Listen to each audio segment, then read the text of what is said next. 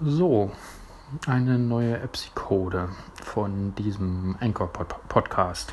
Äh, nach dem Reload oder Refresh oder wie auch immer dieses kleinen Programmchens.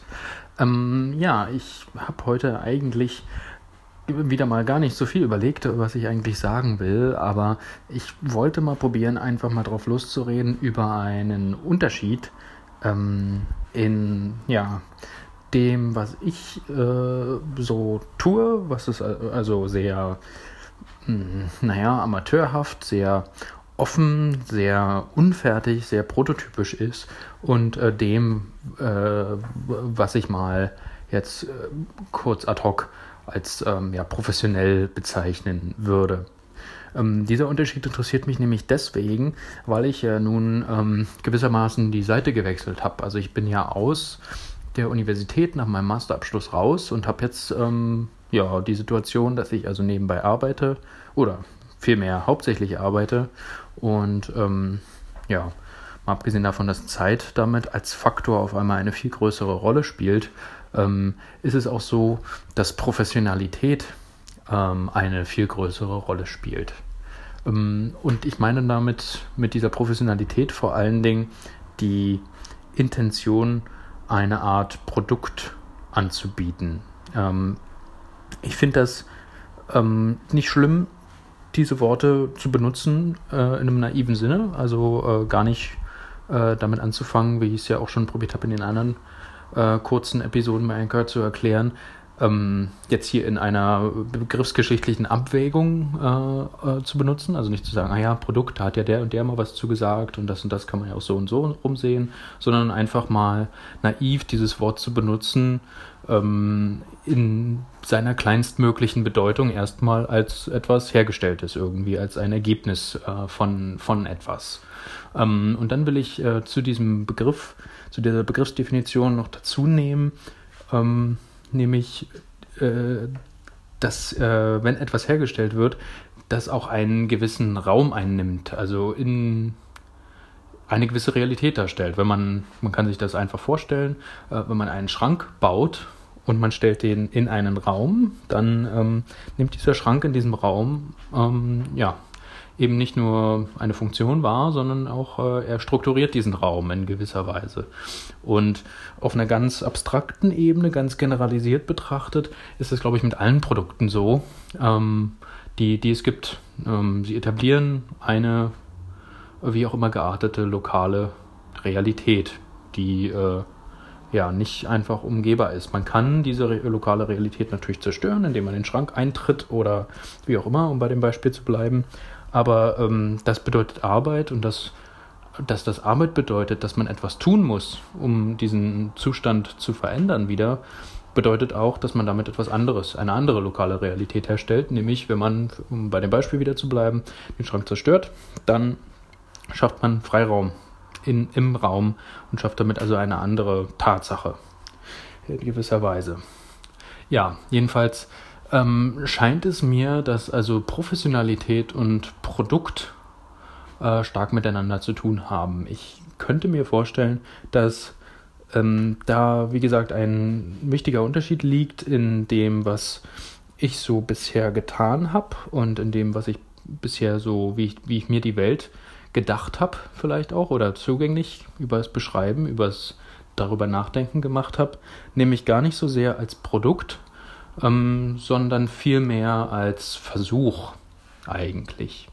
Der Unterschied ist der, aus meiner Sicht, dass ein Versuch immer ähm, darauf hinausläuft, ähm, dass auch kein Produkt entstehen muss. Also ist es auch vollkommen gerechtfertigt, ähm, dass bei einem Versuch auch nichts herauskommt.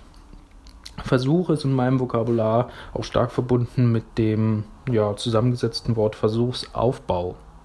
Ähm, und dieses Wort wiederum spielt ja auch schon in den Obertönen auf eine gewisse experimentelle um Umgangsweise an ähm, oder darauf an.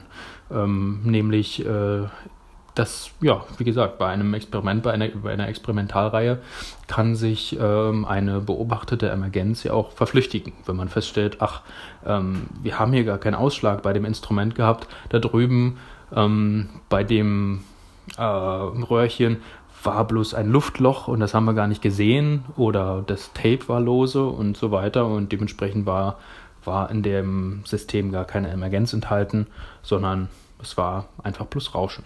Ähm, und das ist natürlich ein Unterschied.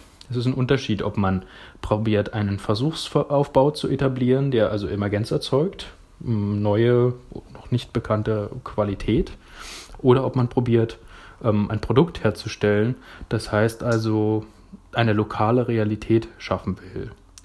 Nur ist es so, dass natürlich eine Emergenz selbst auch eine lokale Realität darstellt, aber der Grad an Realismus, den diese lokale Realität schon angenommen hat, also die Wertigkeit, die in gewisser Weise Unumstößlichkeit, äh, die sich daraus ergibt, ist eine andere. Und ja, mein Problem, wo, wo ich auch ein bisschen ja, überlege, wie ich das besser hinkriegen kann, ähm, ist, dass ich glaube, ich inzwischen einen ganz guten Weg gefunden habe, ähm, ja, in Versuchsaufbauen zu leben, aber in der Produktwerkstatt muss ich mich noch ein bisschen ranhalten. Also es ist ein Unterschied, ob man ähm, ja nur einen Entwurf macht und mal guckt, was dann passiert, nur ein Experiment macht und mal sieht, ob sich was bewegt oder ob man ähm, einen Schrank herstellen muss. Klar kann man auch einen Schrank wie, wie in einem Experimentallabor herstellen im Prinzip und äh, verschiedenes ausprobieren und dann auf ganz neue Schranktypen zu kommen. Aber einen Schrank herstellen ist äh, etwas ganz anderes.